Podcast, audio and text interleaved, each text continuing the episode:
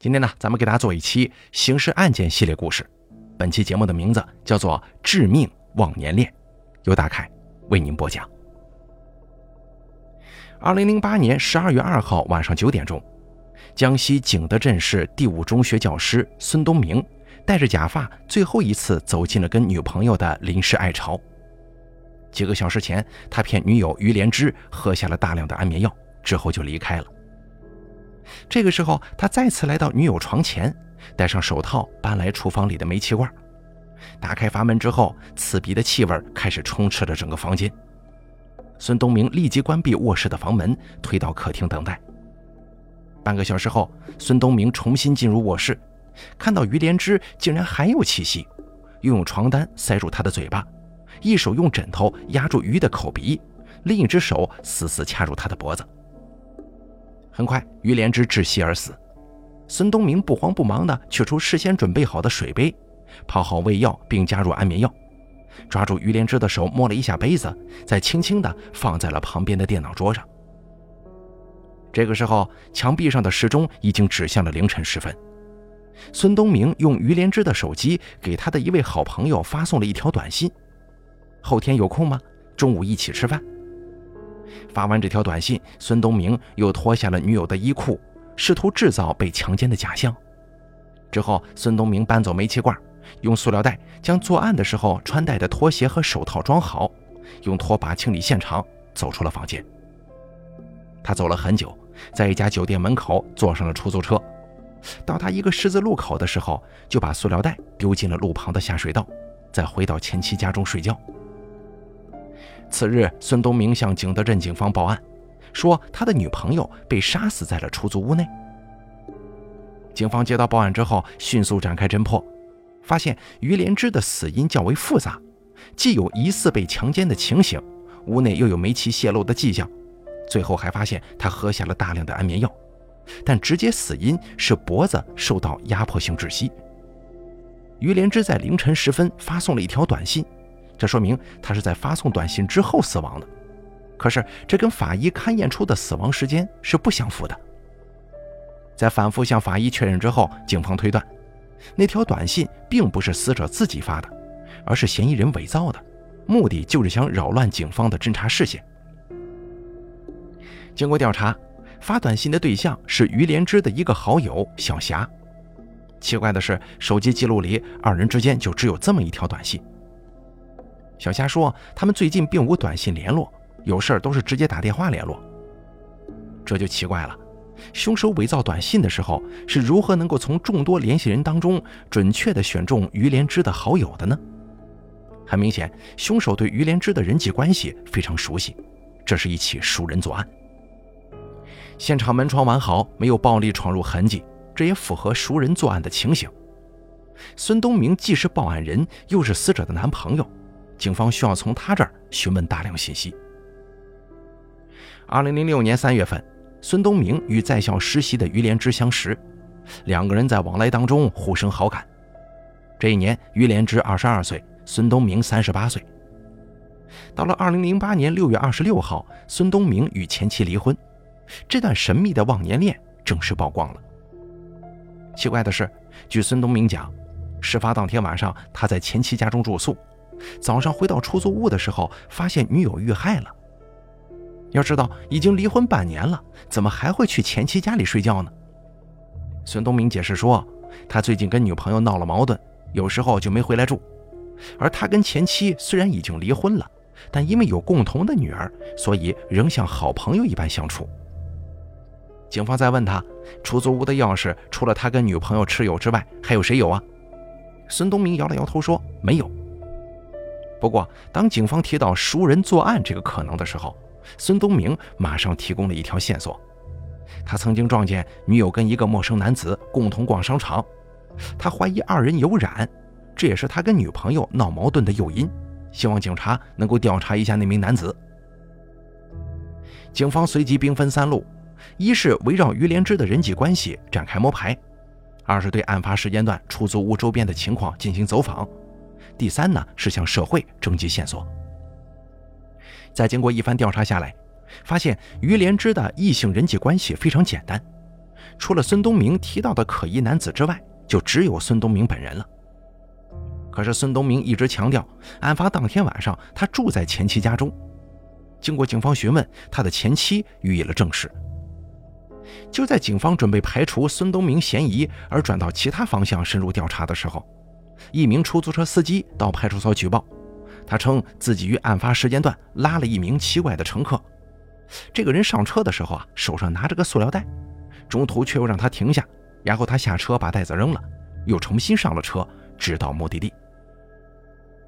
警方很重视这条线索呀，进一步询问了相关细节。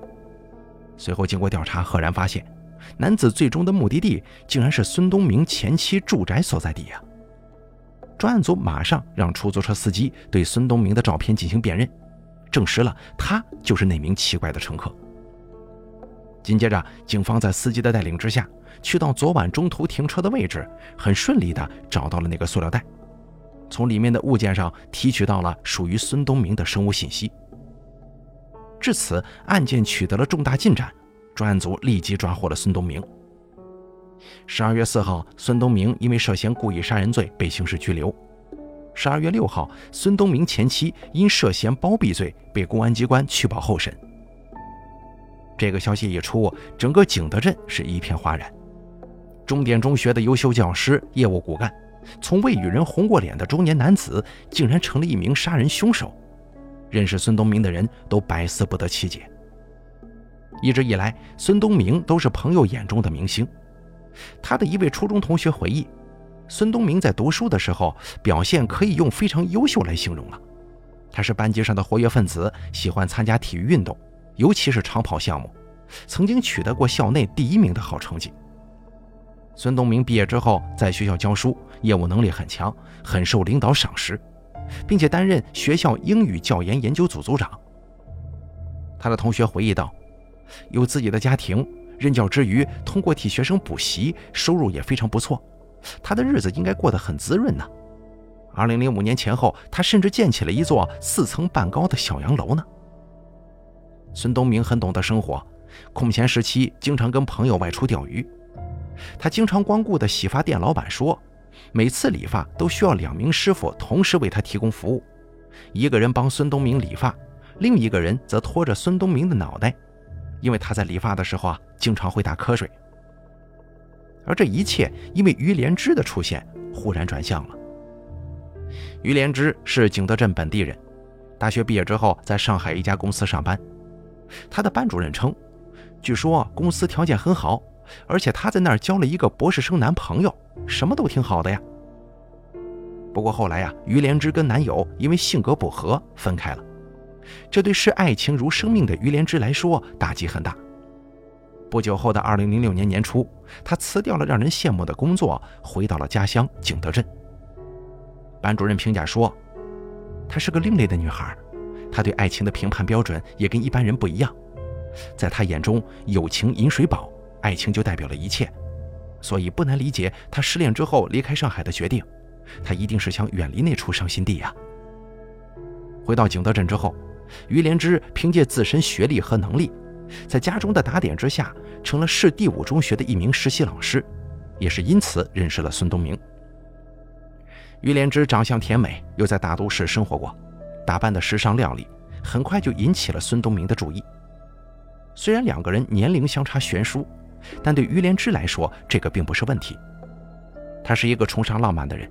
所以，当孙东明使出浑身解数，在他面前表现出自己才华的时候，于连之心动了。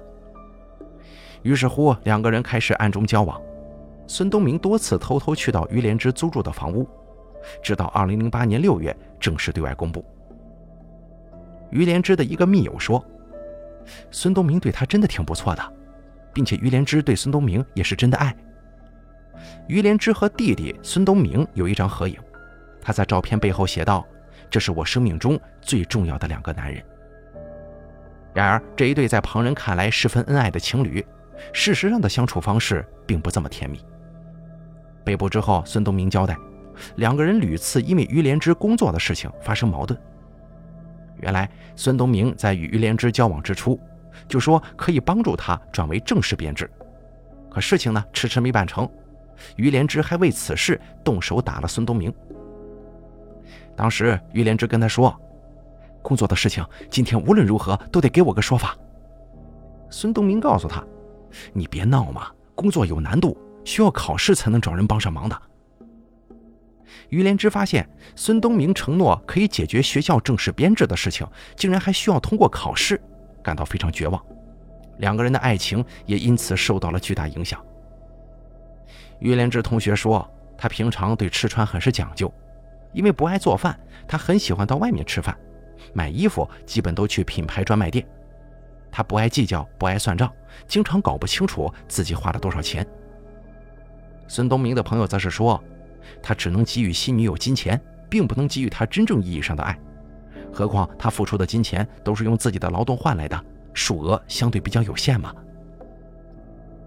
开庭之前，孙东明在看守所对辩护律师说：“于连芝多次为了工作的事情到学校找他闹，不让他上课，影响正常教学秩序。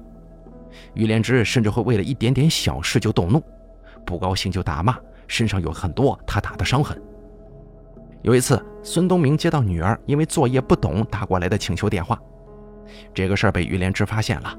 他十分生气地要求孙东明不要再跟他女儿来往，可是孙东明很爱这个女儿，无法满足于连芝的要求。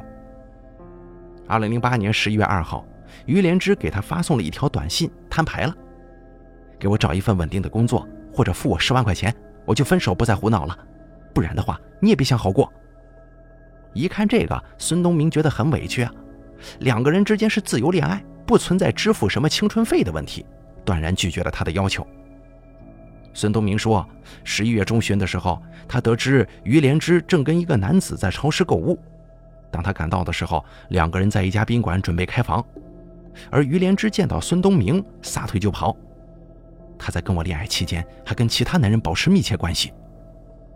一想到自己的付出换来的却是如此的伤害，孙东明产生了要报复杀害于连芝的想法，并且很快付诸实施，酿成了这起惨案。”法庭上，公诉人称，孙东明作为一名人民教师，教书育人，有着良好的前途，却在一场相识、相知、相爱中迷失了方向，造成了极大的恶果。在个人辩护阶段，孙东明一直语带哽咽，他十分懊恼自己的冲动，后悔给女友、父母和家庭带来了伤害。开庭前，孙东明要求家属积极赔偿于连芝亲属的经济损失，后来双方达成协议。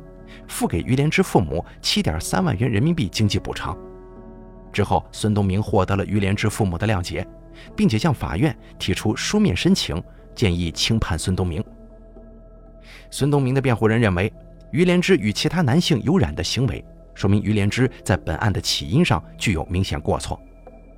但是这个辩护意见呢，并没有获得采纳。法院审理认为，孙东明的杀人行为有较大的主观恶意。受害者与其他异性交往以及打骂孙东明的行为，仅是孙东明实施犯罪的诱因，而不是主因。最终，法院判处孙东明死刑，缓期两年执行，剥夺政治权利终身。